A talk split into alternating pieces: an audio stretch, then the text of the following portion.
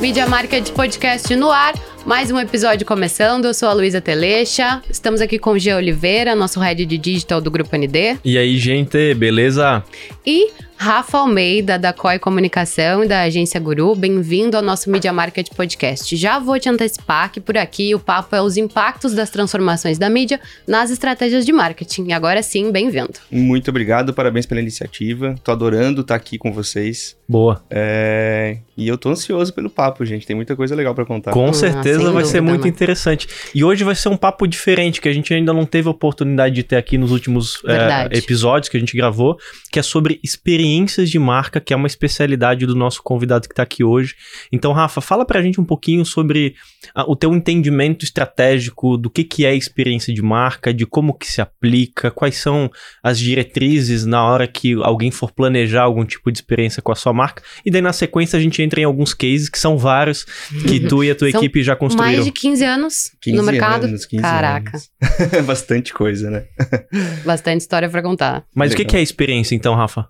Eu acho que hoje o consumidor ele é impactado de tantas formas pelas marcas é, e numa velocidade muito intensa que quando você proporciona algum tipo de experiência de ponto de contato com uhum. esse consumidor é muito benéfico. Então, você trazer a marca para o lado dele Boa. no momento que ele está se divertindo com os amigos, é, trocando ideia, na mesa de um bar, numa festa, num show. Então, esse é o ponto que uma estratégia 360 não vive sem ele, né? Uhum. Então, como que você tangibiliza isso? Como você causa experimentação? Cria emoções. Exatamente. Cria emoções e proximidade com que você entende que, o, que o seu consumidor e seu público-alvo tem nesse momento, sabe? Então, ele é de extrema importância, de extrema importância. Ele faz parte de um compilado muito grande de ações que a gente desenvolve, mas esse ponto de experiência é um ponto muito relevante dentro da estratégia. Então ele se passa por evento, se passa no PDV, se passa, na, sei lá, na embalagem também, como na prática tá, tá, em tudo, né? Tá em tudo, tá em tudo. É, quando a gente fala de experiência de marca, a gente fala de ponto de contato. Uhum. Uhum. É de, de aproximação. É, depende de Depende da estratégia que você quer seguir com o seu cliente, né? Sim. Depende do que tu quer converter lá no final, né? Uhum. Óbvio que você, se for uma cerveja, você quer vender a cerveja. Sim. Como é que você vai vender uma cerveja se ele não conhece a tua cerveja? Então você tem que causar experimentação. E aí como que você vai traçar essa estratégia para que a pessoa olhe a marca, entenda o que ela é, o que ela faz, como ela se comunica e cria uma, identi uma identificação próxima com o cliente. Sim. E a partir disso ele consuma, entenda, goste uhum. e recompre, indique para os amigos. Então, toda uma cadeia tem por trás de tudo isso, né? É, até porque me parece que a, quando ele tem essa experiência com o produto, normalmente ele está num momento é, muito mais assim relaxado e por consequência a conexão e a, e, e, a, e a, empatia que ele constrói com a marca é muito mais duradouro, né? Exatamente. Porque ele tá num momento de lazer, de entretenimento, ou tá no bar, ou, uhum. ou enfim, tá numa situação, tá num evento, tá num festival de música, e aí ele é impactado com aquela experiência da marca e por uhum. consequência as lembranças e o, a questão efetiva, assim, emotiva Sim. é, é muito maior, né? Sim. Imagino eu. Com certeza. Eu acho que o grande, o grande ponto de virada de chave é a gente entender que a gente quer conquistar um novo fã. Boa, né? boa. É, porque boa. o público cervejeiro, pelo menos, o, o, Rafa tem grande propriedade aí, vai poder falar, ele tem disso, né? Tipo, Sim. não, eu bebo tal. Exatamente. E é essa que eu bebo, assim, não e, vou é, abrir E faz mão. parte da personalidade uhum, dele, inclusive, né? Exatamente. E aí, como fazer a pessoa mudar de ideia, passar a considerar uma outra marca, né? Exatamente. E a partir do momento que você angaria um fã para sua marca, esse fã, ele vai transmitir essa mensagem... Com certeza. No, offline, né? Então ele vai sentar na mesa do bar. Tu já tomou aquela cerveja? Vai defender, vai, defender vai promover. vai pro... Exatamente. Famoso NPS, né? É, exatamente. A, a, gente tá nesse uh, pouco papo que a gente tá tendo agora, a gente citou alguns exemplos de cerveja, né? Sim. Mas quais são os segmentos que mais utilizam a experiência de marca e o marketing de experiência? Eu acho que a gente tem uma grande variedade de segmentos hoje, né? Hoje a gente tá, óbvio que 70% do que a gente trabalha hoje é no ramo de bebidas, né? é, não só cervejas, mas também não alcoólicos ali, uhum. entre refrigerantes e tudo mais. Mas também a gente vê uma grande necessidade na indústria têxtil, uhum. né? De causar uhum. esse tipo de experimentação do produto, seja, seja ela em sampling ou em qualquer ativações, no, por exemplo, num aeroporto. Uhum. Né? É, de fato, é você colocar, você fazer com que o cliente tenha um ponto de contato com, com o teu produto principal daquela estratégia que você está traçando ali, né? uhum? Uhum. Hoje a gente trabalha dentro da, da, da agência Guru com grande parte em, em, em na, no setor de bebidas, mas também a gente está trabalhando com indústria, indústria têxtil E agora, recentemente, a gente está aí trabalhando numa concorrência para ver se a gente leva, em breve, eu acho que a gente tem novidades no setor de, de, de medicamentos. Ah, legal. Então... Ó, oh, diferente, hein? Muito. Nossa, diferente. Muito, muito, muito diferente. Para vocês deve, é. deve ser um desafio, né? É um desafio. A gente está participando de uma concorrência aí para nove marcas é, dentro de uma estratégia nacional de uma empresa global. Então, quem sabe em breve a gente traz mais novidades oh, legal. desse novo cliente. Aí vai ter que voltar para o podcast é aqui. É verdade. Boa. E, não, que interessante, né? E, e, o marketing de experiência, ele tá conectado também com o marketing de guerrilha? Porque dependendo da maneira como tu constrói a experiência, tu pode, assim, alavancar a ponto de viralizar aquela experiência que tá tendo, né?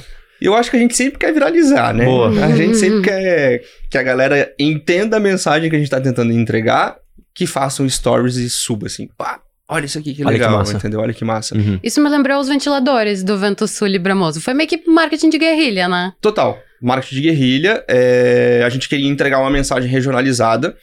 É, casando com Brahma, por exemplo, a bramosidade, né? Aquela que entrega a cremosidade do seu carnaval. Uhum. E como que a gente ia conectar tudo isso, né? Então, regionalizando. Por quê? Se a gente vem com uma campanha feita lá por São Paulo, é, o público daqui não vai entender não qual é a conexão, não se é. conecta. Então, o nosso grande objetivo é regionalizar essas campanhas e fazer um ponto de conexão.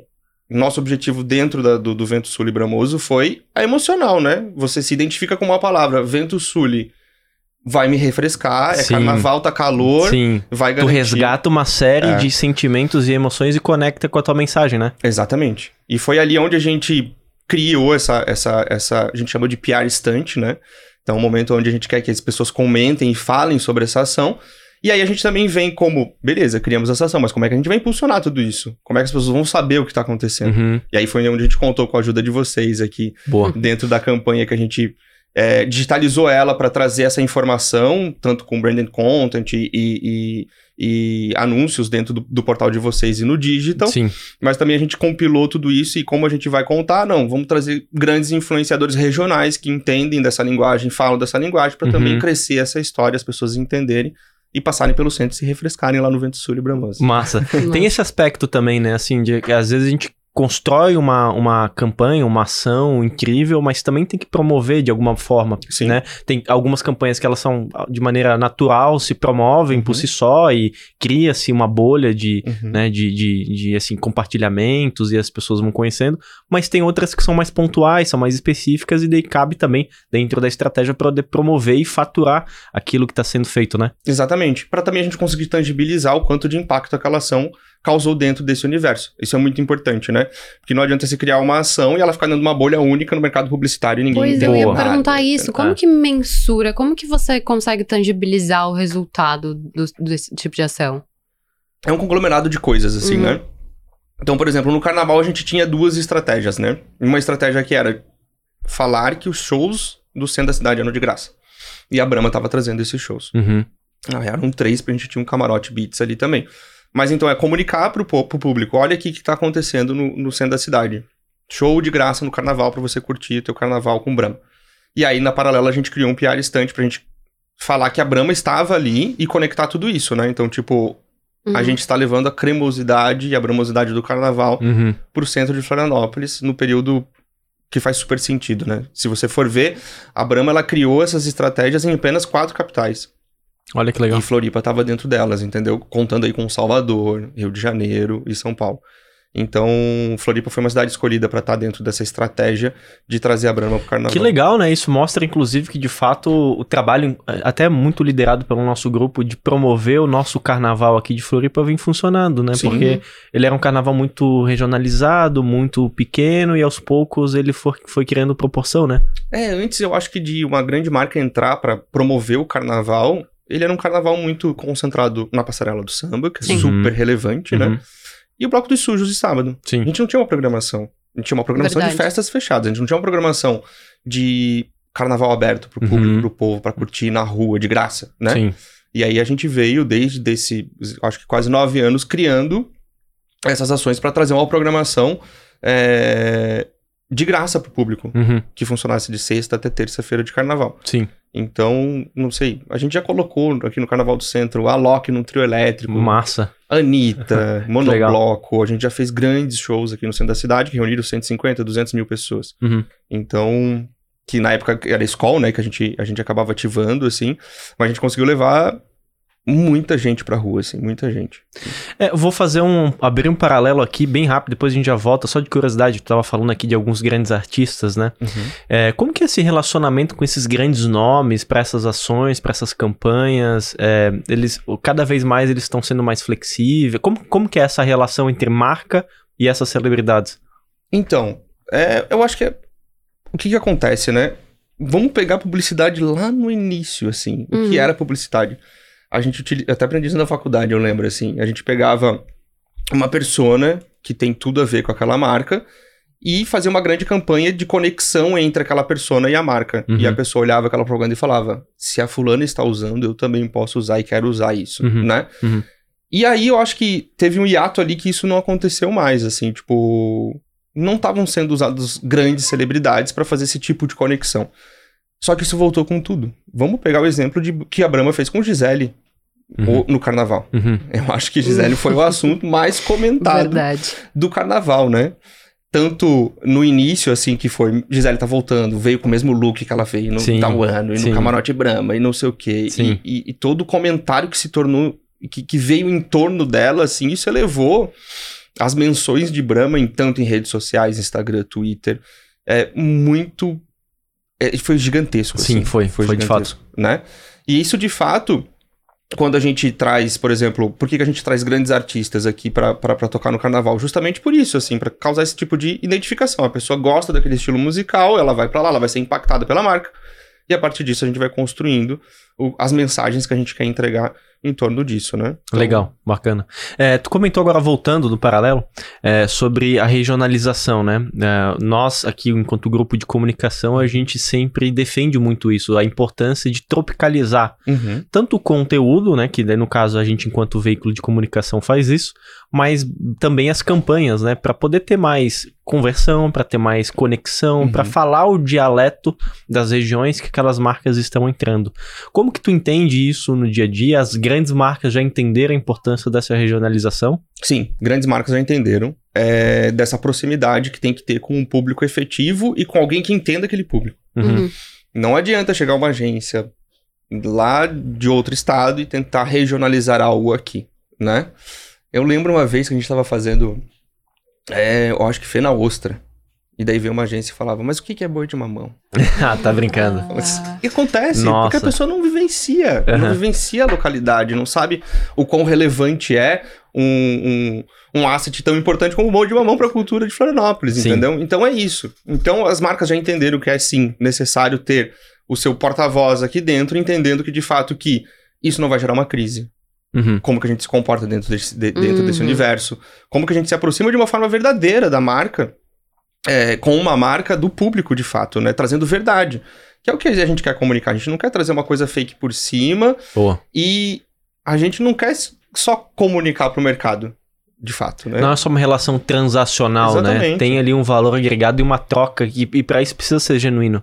Precisa, precisa ser genuíno e acho que grande, grande parte dos brainstorms dentro da, da, da, agência, assim, que a gente faz, é justamente por isso. A gente elenca várias possibilidades dentro do universo de como a gente vai se conectar uhum. com, esse, uhum. com, com esse consumidor e a gente vai fazer análise de cada um, assim, tá, mas será que se isso eu tenho um backlash aqui pelo. Sabe? Então, tem riscos, né? Que a gente faz toda a análise de riscos, mas de de fato se conectar com a verdade, né? De trazer a marca pro, pro lado do consumidor que ele entenda de fato, assim, que, não, beleza, Brahma entendeu o que, que é o rolê aqui, sabe? Uhum. Então, vamos, vamos, vamos se conectar com ela aqui, porque, pô, legal o que ela fez aqui. Sim. Sabe? Até porque isso às vezes volta pro produto, né? Como um fim. Exatamente. A gente comentava aqui agora há pouco sobre o case da Patagônia e os meninos conversando e tal. Eu não bebo IPA, mas boatos que IPA está bombando na região e que a, não existe Patagônia IPA na Argentina, mas existe no Brasil, você É Ó, oh, não sabia. Não é sabia. tu sabe que eu fui pra lá gente. pra Patagônia e fui lá na Patagônia, inclusive. Foi? Foi na cervejaria? Fui, fui lá. lá fui lá. É, nossa, sensacional. Oh, tô indo pra lá quinta-feira. Ó. Oh. oh. não perde isso, hein? Ainda não, mais agora friozinho. Vai ser bom demais. A gente tá indo lá para fazer captação de conteúdo a gente, dentro da, da, cerveja Patagônia, a gente é responsável. A gente é agência do Brasil. Ah, é? Vocês também atendem Sim. a Patagônia, então, a marca Patagônia. A marca Patagônia é nossa, a gente atende desde que. Do, desde o começo. De zero ah, da legal. marca aqui. Estão falando com o público-alvo deles, então, tá? Aí, ó. Quiser que eu valide algumas coisas, pode, pode, pode mandar, mandar lá pra. É. Fazer experimentação. Isso, né? isso. Me coloca nesse. nesse. Né? Isso, por favor. Não, Boa. pode deixar. Patagônia é legal que a gente tá desde o D zero, então desde que a marca chegou no Brasil, a gente é responsável por criar toda a estratégia de como a marca se posicionou no mercado. Já vai fazer seis anos. É... E óbvio que a estratégia dela era se conectar com o sul do Brasil e a gente uhum. foi foi. É, pare... é, realmente parece que tá subindo, né? Assim, isso, já chegou em São Paulo. Porto Alegre tava muito forte, ele isso. depois veio para cá, né? E agora tá subindo, me parece, né? Isso, isso. Curitiba muito forte também, Paraná muito forte, agora São Paulo. São Paulo tá crescendo bastante. E aí ela vai subindo, Distrito Federal, Mato Grosso, ali naquelas regiões. Mas a gente tá fazendo um trabalho um trabalho bem legal aí para esse ano, que a gente tem bastante coisa bacana para acontecer com a marca uhum. é, nessas regiões, assim. Mas como que foi o início do processo, assim? Ficou curiosa para saber, porque uh, eu, enfim, não é o meu tipo de cerveja, confesso, uhum. mas eu vi que, de repente, já tinha se tornado uma coisa muito popular, assim, todo mundo era muito defensor, é muito defensor, uhum. ninguém é... Sim. Tanto faz, assim, como Patagônia. tipo, não, eu bebo esta. Sim.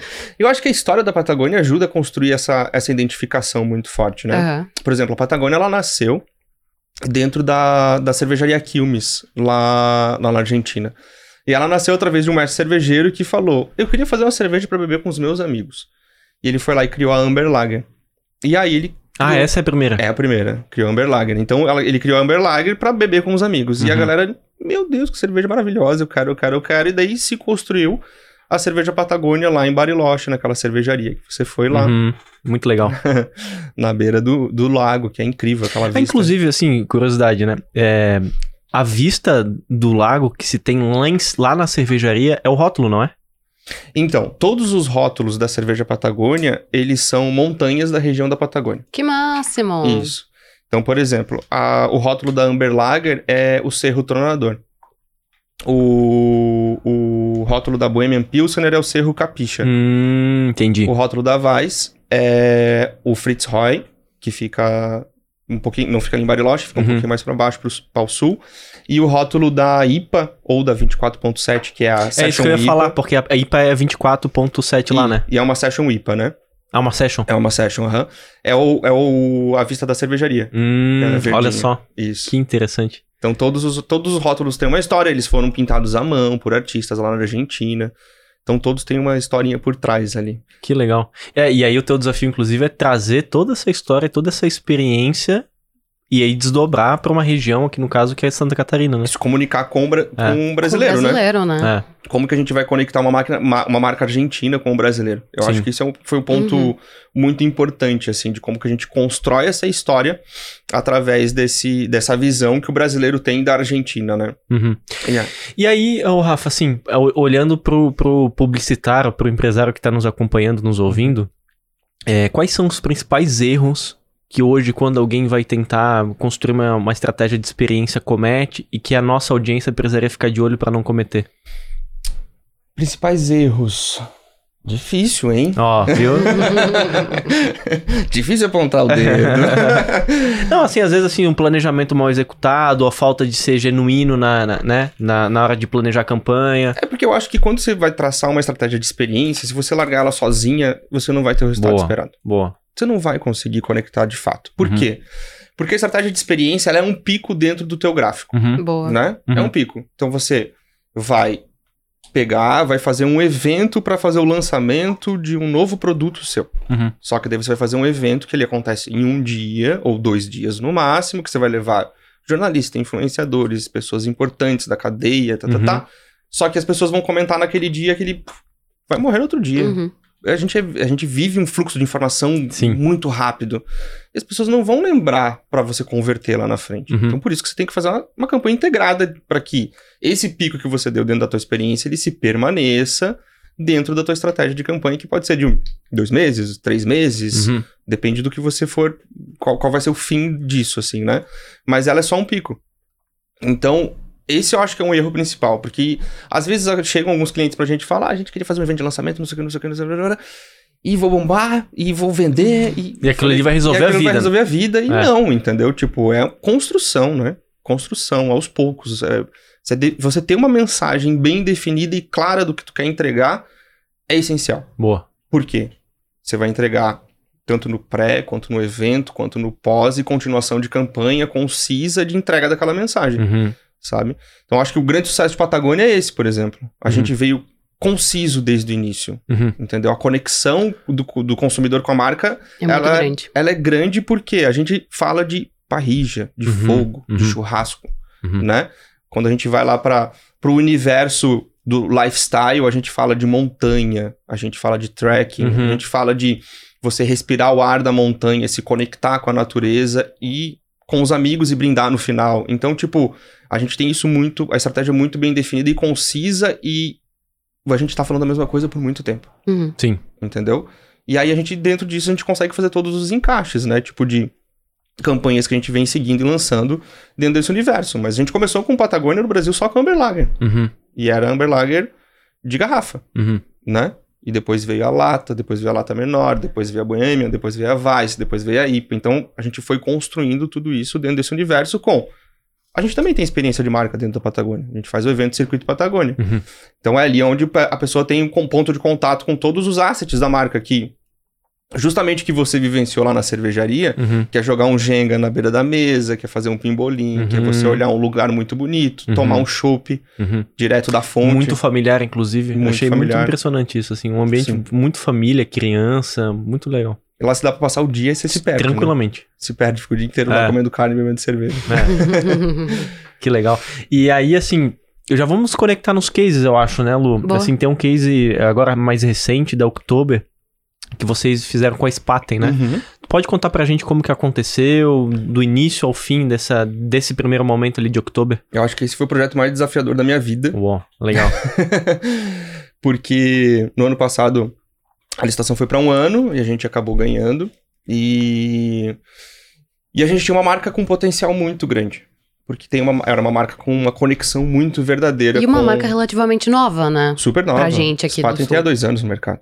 Nossa, só dois anos? Dois anos. Olha Não só. parece, né? É. Cresceu bastante. É verdade. É. Muito, e muito rápido. Muito rápido. E aí a gente tinha... Eu tenho uma conexão emocional com Blumenau muito grande, porque minha família é de lá, vivi grande parte da minha vida com os meus primos lá. Eu estava, eu acho que desde a primeira Oktoberfest. eu tenho foto bebê na Oktoberfest, assim. Então tem uma conexão emocional muito forte, porque é uma festa que eu amo muito e sempre tô lá.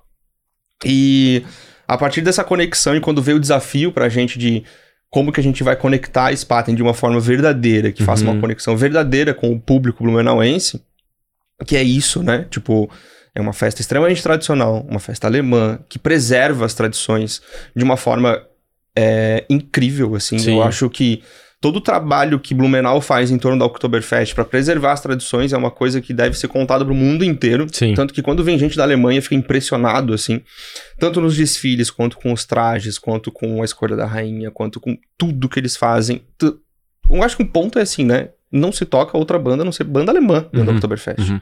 Isso é fantástico. As pessoas não vão lá pela música, pelo artista. Elas vão pela festa, pela cultura. Isso é muito legal. E aí, como é que a gente conecta essa marca, né? Então, óbvio que a gente teve um benefício muito grande. Spa tem é, uma cervejaria de Munique, da Alemanha, é, que tem o seu próprio estilo, criou o seu próprio estilo, Munique Helles, né? Que é a Clara de Munique, que também é uma cerveja oficial da Oktoberfest de Munique, da maior Oktoberfest do mundo. Uhum. E eu acho que o ponto de virada é, desde a primeira Oktoberfest, o primeiro barril de Spaten sangrado em Munique é de Spaten. É, o primeiro barril sangrado é o de Spaten. Uhum. Então, tem uma conexão muito forte, né, uhum. com, esse, com a cultura cervejeira. Já tem autoridade, né? Já tem autoridade. Já tem autoridade. E como que a gente traz essa autoridade para Blumenau para que o público brasileiro entenda essa relação, né? E aí foi onde a gente criou. A gente começou criando primeiro, né? Como que a gente vai contar essa conexão dentro da cenografia da festa? Então a gente foi responsável por fazer toda a cenografia. Caramba! Da festa. É, foram. Mas da festa toda? Da oh, festa toda. Caramba, ó, responsabilidade, é uma entrega? É uma entrega da licitação. Então, como que a gente vai fazer essa conexão? E aí a gente criou uma estratégia de é, contar um pouco dessa história. Uhum. Então, a gente quis falar. Então, a gente dividiu os pavilhões. Uhum. E aí a gente trouxe um pouquinho da história cultural herdada pelos imigrantes alemães. E o que é muito. O que, que conecta o imigrante alemão com a Alemanha e com Blumenau? A gente foi estudar muito em Scheimel. Então o Enxaimel, ele é muito identitário de Blumenau, né? Então o Enxaimel, ele tá na arquitetura, ele tá o na que cultura. O que é Enxaimel, desculpa? Enxaimel é o processo de construção de uma casa na Alemanha. Hum. Que eles são usados aquelas vigas de madeira. Uma metodologia específica da... Isso. Então quando você vê aquelas casinhas com... Sim. Com, aquilo ali é um Enxaimel. Ah, que interessante. Então a gente criou toda a estratégia é, em torno do Enxaimel. Uhum. E a gente quis trazer um tom de modernidade para dentro do Enxaimel. A gente chama de Enxaimel desconstruído. A gente desconstruiu um pouco disso, entendeu? E fez toda a conexão desses ângulos uhum. para a gente criar os bares, por exemplo. Então, além de a gente criar toda a cenografia do evento, que aquelas paredes são todas com lonas impressas, uhum. foram 14 quilômetros de lona. Olha só. Sensacional. Caramba. Sim, de lona impressa. 7 metros de altura, fixadas lá em cima, então esticadas uhum, na mão, uhum. prego, madeira, é uma 30 dias de, de montagem, Agora eu entendi porque que ele falou que foi a entrega mais desafiadora da vida inteira. Deus, entendendo. Aqui, ó, suando, assim. Não, ainda mais com todo o apelo emocional que você tem pela Exatamente. festa pela cidade. Então, além de toda pressão Tem interna. Tem uma expectativa, né? Exatamente. E a primeira Oktoberfest depois da pandemia. Nossa, então era uma coisa aí. assim, ó, uma é. pressão bizarra, é. dor de barriga, assim, dormia. então a gente entregou toda a cenografia, então a cenografia ela compete às paredes, uhum. o teto e a entrega dos bares. A gente tinha 14 bares dentro. Então a gente cenografou uma história. Então no setor 1 a gente fez Munique, então a gente entregou Munique para é, criar essa conexão entre Munique, Spaten de Munique, a Spaten e a, e a, cultura germânica dentro disso. Então a gente colocou no teto as cores da bandeira da Alemanha. Nas paredes a gente foi mais com um tijolinho à vista para uhum. trazer essa coisa meio mais antiga assim. E os bares a gente fez uns bares também tipo meio cervejaria antiga com os barris, os canos passando e tudo mais. Aí no setor 3, a gente fez Blumenau. Então a gente trouxe um enxaimel bem característico de Blumenau e fez a conexão desse enxaimel de construção, é, fazendo uma homenagem para Blumenau. E no setor 2, que é o meio entre o setor 1 um e o 3, a gente fez o pavilhão de Spaten, que é a união e a conexão entre Munique e Blumenau. Olha só. E ali é onde a gente colocou o nosso camarote também, então a gente trouxe um enxaimel mais moderno para dentro Sim. disso, né? E aí lá no setor 4 a gente acabou fazendo o Biergarten, que é uma conexão muito forte que a Spaten tem dentro da, dentro da, da estratégia.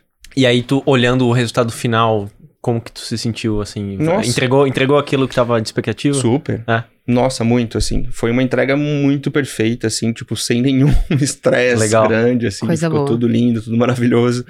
É... Foi de chorar, viu? Apresentar esse pós-venda aí deve ser, de Nossa fato, né, um, um término ali. É, é, foi, foi, foi muito legal, foi uma entrega muito bonita, assim. Mas e aí, assim, pensando no processo de criação e construção e planejamento, né? Uh, ganhou a licitação tal, teve a, primeira reunião lá de briefing com o cliente. Qual que é o processo a partir daí? Tu sente que a tua equipe, a, sim, a, a tu, tem uma reunião de brainstorm, como que é o processo de, de, de planejar uma campanha de experiência? A gente aplica um, um, um, um processo dentro da agência que a gente primeiro faz uma grande pesquisa. Uhum. Uma grande pesquisa. Uma grande pesquisa do que já aconteceu, por exemplo, Oktoberfest, o que já aconteceu em Blumenau. Uhum. Tá, tá, tá, tá, o que não aconteceu ainda? Aonde a gente pode se apoiar e, e, e, e, a minha grande preocupação dentro disso é como que a gente vai ser verdadeiro dentro dessa história, né? Como que a gente vai fazer essa conexão real com o público? Então a gente faz uma grande pesquisa e aí a gente vai descendo de brainstorm brainstorm, que a gente, às vezes, a gente faz uma divisão de equipes, assim. Uhum. Existe um núcleo que trabalha full em cima do projeto, mas outras pessoas que não estão participando, a gente chama no meio Boa. para dar opinião. Perspectiva porque, diferente. Exatamente, porque a gente está tão imerso dentro daquele produto, daquele projeto, que você acaba não enxergando algumas coisas. E a gente vai pedindo opiniões externas dentro da agência para, Uhum. tipo, o que, que vocês acham desse caminho? O que, que vocês acham disso? A gente Legal. segue por aqui, segue por aqui. Óbvio que o processo de Oktoberfest ele foi um processo muito rápido, porque a gente. E, e é isso que é o ponto da experiência, né? Tem dia para começar. Então não dá para postergar nada mais. Assim, você tem que. Beleza, dia tal começa, tem que começar. E assim. E é fazer a regressiva. É, a gente faz um cronograma reverso, Aham. assim. Que na real ele não começa lá em outubro, né? Ele começa um mês antes, que é o mês de montagem. Então tem que estar Sim. tudo pronto um mês antes. Uhum.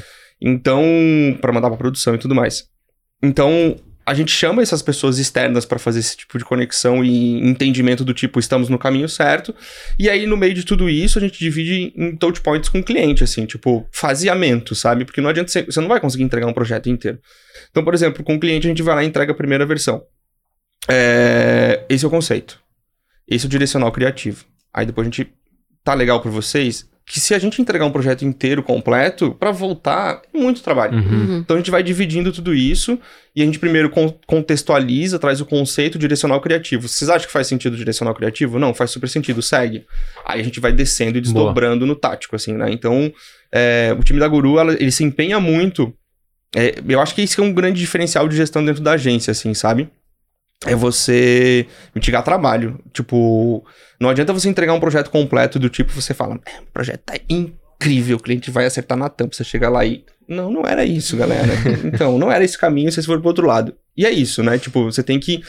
Tempo, o tempo dentro da experiência, ele tá ali e vai acontecer. Você tem que fazer um bom planejamento para isso. Sem dúvida, sem dúvida. Quero te ouvir mais sobre outros cases que a gente tem comentado aqui, tipo, de assessoria de comunicação, porque acho que a gente uhum. falou bastante da Guru, quero ver um pouco sobre a COI. Sim. Você comentava que vocês estão responsáveis pela assessoria do iFood aqui na Isso. região sul. Exatamente. Também para regionalizar, para aproximar mais esse diálogo com Exatamente. o pessoal daqui?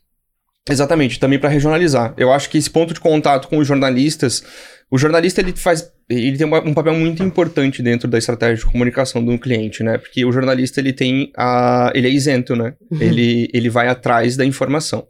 E quando a gente começa a fazer essa estratégia de aproximação, você tem um parceiro do teu lado que vai falar da tua marca de uma forma verdadeira, Sem né? dúvida. Então, você vai fazer vai trazer esse ponto de contato para ter o benefício também, né?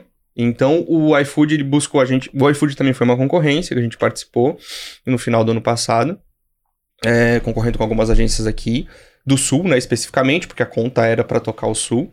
É, e aí a gente acabou participando e ganhando, que foi também. A gente ficou muito feliz, Nossa, né, de, de, de, super ter, conta. de ter um cliente como o iFood é, dentro da estratégia, e justamente isso, assim, a gente trabalha com uma, com uma estratégia de aproximação é, do meio de PR e jornalismo pro iFood, assim. Aí a gente tem um atendimento no Paraná, um atendimento no Rio Grande do Sul, um atendimento aqui em Santa Catarina e um gestor de conta que coordena tudo isso, né? A gente estava falando antes no início sobre o tamanho da, das equipes que vocês têm hoje, e aí tu estava falando sobre uma super novidade inédita de que vocês estão começando a expandir Sim. a agência saindo aqui do nosso estado. Para onde que vocês estão indo e por que que estão se expandindo? A gente está indo para São Paulo. Boa. A gente tá bem feliz com essa, com essa conquista, assim, foi, foi bem pensado, assim. Uhum. Por que, que a gente tá indo para São Paulo? Os clientes estão lá, né? Sim. A gente, os clientes estão lá, a gente é uma agência que foge do eixo, uhum. né? É uma agência do Sul, uhum. atendendo clientes nacionais. Uhum. E para garantir essa proximidade com o cliente, óbvio que a gente teve uma diferença na pandemia, né? A pandemia, ela aproximou mais o cliente, porque videochamada, Sim. isso virou rotina e tá tudo bem, tudo normal, todo mundo super aceita. Mas o pós-pandemia tá pedindo uma aproximação, né? Então, a nossa estratégia hoje é colocar toda a gestão de atendimentos em São Paulo. Legal. Então, os atendimentos eles vão ficar próximos, mais próximos do cliente. Quando tiver uma reunião de kickoff, de brainstorming com o cliente, briefing, alguma coisa, nosso atendimento já está lá próximo e pode se dirigir até a sede do cliente para conversar e, e, ter mais essa proximidade. Assim. Sem dúvida. Que legal, pra gente é um motivo de orgulho, né? Porque assim, não é a primeira agência que a gente tá conversando aqui que tá já expandindo, sinal de que os catarinenses estão com um DNA bom, né? Estão bebendo bom. uma água boa. que, que, legal. Bom, que bom. E não, sensacional, assim, de fato pra gente é uma, assim, ter esse entendimento de experiência e né, o, o, tudo que envolve, de fato pra gente é um, é um, é um pouco novo, principalmente porque a gente tá muito mais olhando pra mídia massiva, mídia Sim. televisiva, etc. Então, pra gente sempre é uma experiência. Aprender sobre isso de fato é um, é um, privilégio, ainda mais com vocês. Ah, que isso, obrigado. É, uma, uma pergunta assim, já pra gente se encaminhar pro final. É... Já, gente, que rápido. Ah, não, vamos, vamos, Temos bastante assunto ainda, se tiver tempo. Não, eu fiquei até pensando sobre isso que você comentou, porque a gente participou também da, né, enquanto portal ND+, da comunicação de Brahma. E como é bom ver esses pontos de contato, essa estratégia maior, esse evento, essa experiência acontecendo e de que forma a gente consegue se encaixar. Acho que fica claro também para o público interessante, que tá, é. tá nos ouvindo. Até, até para em que momento se conecta uhum. com os outros veículos, mídias e por aí vai, né? Outras estratégias também. Sim. Eu acho que é de extrema importância. Quando eu procurei o Rafa para a gente criar uma estratégia bem específica para esse evento, a gente tinha pouco tempo, uhum. né? Então, tipo, a gente começou, a gente falou, acho que três Duas semanas. Duas semanas, é. Duas semanas assim. Eu falei, ah, pelo amor de Deus, a gente precisa comunicar, carnaval Boa. tá acontecendo, me ajuda. A câmera não vai chegar no Rafa, mas o Rafa é o atendimento do Rafa. É isso. Tá aqui ao lado conosco. Boa. Exatamente. E aí, eu acho que o grande ponto é, da estratégia que a gente utilizou para a Brahma é comunicar. A gente precisa que as pessoas saibam o que está acontecendo, né? Então, óbvio que as pessoas tinham uma conexão. Eu acho que o grande ponto de virada é o carnaval sempre aconteceu com a escola. E esse ano é Brahma. Como é que a gente vai falar desse ponto, essa virada de chave? Uhum. As pessoas sempre falavam Carnaval Escola Floripa, Carnaval Escola Floripa, Carnaval Escola uhum. Cadê a escola? O que uhum. aconteceu? Não, agora uhum. esse ano é Brahma. Então, acho que esse foi o ponto principal do tipo, como é que a gente vai conectar e entregar a mensagem de, de Brahma para esse universo e para o público de Florianópolis, eles entenderem que sim, Brahma é do carnaval. Uhum. E aí foi quando eu busquei o Rafa pra gente buscar. E aí a nossa estratégia foi buscar conteúdo, né? Então, buscar conteúdo editorial de uhum. branding, do tipo, é isso que a gente quer falar, uhum. e é onde vocês entregaram ali todas as, as, as capas e o impulsionamento, e Sim. no digital vocês trouxeram as matérias para migrar, pra pessoa migrar e ler. Então, tipo, ali tem estratégia toda a estratégia de banner, né? Então, tipo, a pessoa abrir o portal e entender, opa, carnaval, Brahma, fazer essa conexão. Uhum. É, isso é muito importante pra gente. E a estratégia de social, assim, também pra gente. Óbvio que agregado com tudo que a gente faz no paralelo, Sim. assim, fazer esse tipo de conexão para que naquelas duas semanas ou uma semana a pessoa entendesse que tava rolando um carnaval uhum. de Brahma. E daí o complemento de ativações lá no centro, bandeirola, uhum. Home, é, outdoor, né? É, na cidade. É, e as ações de digital que a própria Brahma faz para complementar todo esse pacote, a pessoa entender o que estava rolando, né? Exato, para entender o que estava rolando sem ruído, né? Exatamente. Porque imagina, com um line daqueles, você olhava aquelas atrações e pensava, uhum. não, isso aqui é um camarote fechado. Eu não tenho como participar, eu não vou. Então você precisava comunicar que era para todo mundo, que era Sim. Brahma, que, que horário, dia, enfim, e concorrendo com várias outras atrações, porque o carnaval foi intenso. Exatamente. E no nosso social, antes de a gente fazer com vocês, era a pergunta: quanto é o ingresso? Olha só. Imagina. Porque as pessoas não entendiam que era de graça. Uhum. E eu até falava pro Rafa, o reforço a gente precisa dizer, é de graça, uhum. é de graça. Então, tipo, o de graça tem, tem que... Tem que estar tá presente. Tem que estar tá presente, uhum. sabe? Porque as pessoas iam pra gente, a gente, onde é que compra ingresso? Como é que faz pra entrar? Gente, é na rua, é só chegar que tá tudo certo, entendeu? Então era, era isso que... E, e vocês ajudaram muito a gente, muito. Foi, foi, um, foi uma entrega muito legal. O Rafa me apresentou os resultados, assim, massa. eu fiquei muito impactado. Massa, assim, massa. Muito impactado mesmo. E assim, ô, ô Rafa, a gente. É, eu, eu sempre gosto de enfatizar de que o trabalho que a gente faz aqui no Brasil, tanto na publicidade, marketing digital, marketing, é um trabalho que está muito equiparado ao que a gente vê lá fora. Uhum. Mas, querendo ou não, né, lá fora também acaba sendo um exemplo, né, e a gente acaba bebendo muito da fonte uhum. dos Estados Unidos, da Europa, para trazer aqui algumas referências aqui para o Brasil. O que, que você vê que está acontecendo lá fora de formato, de estratégias, de, de marketing de experiência, que daqui a pouco, logo, logo vai se popularizar aqui? Então, o que eu acho, como a gente trabalha com empresas globais, assim, a gente acaba bebendo dessa fonte também através do próprio cliente, assim. Uhum. Então, as estratégias é, que acontecem fora daqui, por exemplo, de corona, que são estratégias globais, elas são desdobradas para cá, uhum, para o Brasil também, uhum. né? Óbvio que com alguns ajustes a gente consegue é... tropicalizar. tropicalizar o negócio, sabe? E eu acho que o mundo que a gente vive hoje e o acesso à informação que a gente tem é muito fácil e é muito rápido a gente pegar referências do que está acontecendo. Uhum. Uhum. Tanto que quando a gente vai ilustrar alguma, algum processo de experiência é, do que a gente tem, a gente consulta em coisas que estão acontecendo lá fora. Uhum. Olha o que, que essa marca fez, olha que incrível, olha o que isso. Então, isso eu acho que é super Quase não tem gap, então. Não tem gap, eu Sim. acho. É muito difícil. E também a gente também tem todos esses eventos que acontecem no mundo, né? Tipo, Sim. que aconteceram agora lá em Austin. Então, tipo, tem muita coisa acontecendo e isso e o evento acontece online e você tem acesso super rápido àquela informação. Depois que o evento acontece, tu já tem um relatório com os principais Sim. insights e frases. Highlights, não sei, isso, então isso já acontece naturalmente, né? Eu acho que não tem gap, uhum. a, as coisas acontecem de uma forma muito mais rápida hoje, ou, ou sem precisar de um grande deslocamento para você ir para um evento, entender uhum. o que aconteceu e tudo uhum. mais. Uhum. E acho que até a próprio, o próprio networking é mais fácil hoje, né? Tu consegue contato fácil e rápido com as pessoas para entender o que tá acontecendo lá fora, sabe? E eu acho que também tem o inverso. Eu acho que o mercado de fora tá olhando pro mercado brasileiro. Tem um designer nosso que trabalhava pra gente que foi contratado numa agência sim. em Boston. Sim. Legal. Foi embora, entendeu? Sim, sim. Então, tipo, as pessoas estão entendendo e, e vendo. A, a, pandemia facilitou isso, né? Tipo, então. É, e eu acho isso muito legal. Eu acho foda demais. Eu, eu, acho que é um reconhecimento que o Brasil ele precisa ter e tem mais orgulho, né, dos nossos uhum. profissionais, das nossas empresas. A gente é muito criativo, gente. Porque... A gente é uma fábrica de meme é... diária. É, exato. Porque tu imagina o seguinte, né? A gente é um país com dos... mais de 200 milhões de pessoas, ou seja, potenciais consumidores. Uhum. Só que ao mesmo tempo a gente é um país subdesenvolvido. Então, ou seja, imagina o desafio de vender para uma massa gigantesca que a gente tem, só que ao mesmo tempo não Sim. tem o mesmo poder aquisitivo que os Estados Unidos têm. Exatamente. Né? Então, assim, conseguir vender é, de, no, dentro da nossa realidade para o nosso público-alvo, uhum. os profissionais que conseguem fazer isso de maneira assertiva e lucrativa, Sim. de fato são, são diferenciados, né? Com certeza. São. Com certeza. E o que que tu acompanha, assim, de...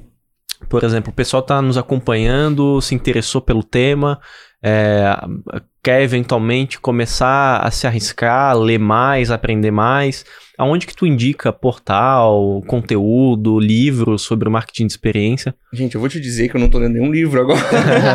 tem uma filha pequena em casa, trabalha agência, Boa. tem muita coisa rolando, assim. Mas eu, especificamente, eu, quando viajo, podcast. Boa. Escuto muito, assim. Boa. O Braincast eu escuto, mano, Sensacional, baita indicação. Há muitos anos. Uhum. Há muitos anos. Assim. Do B9, né? Do B9. Uhum. O Braincast eu escuto. Cara, eu acho que depois da faculdade, assim, tipo, eu já, já escutava eles, Sim. que era, tipo, uma plataforma que eu nem lembro o nome, assim, era totalmente uhum. diferente, sabe?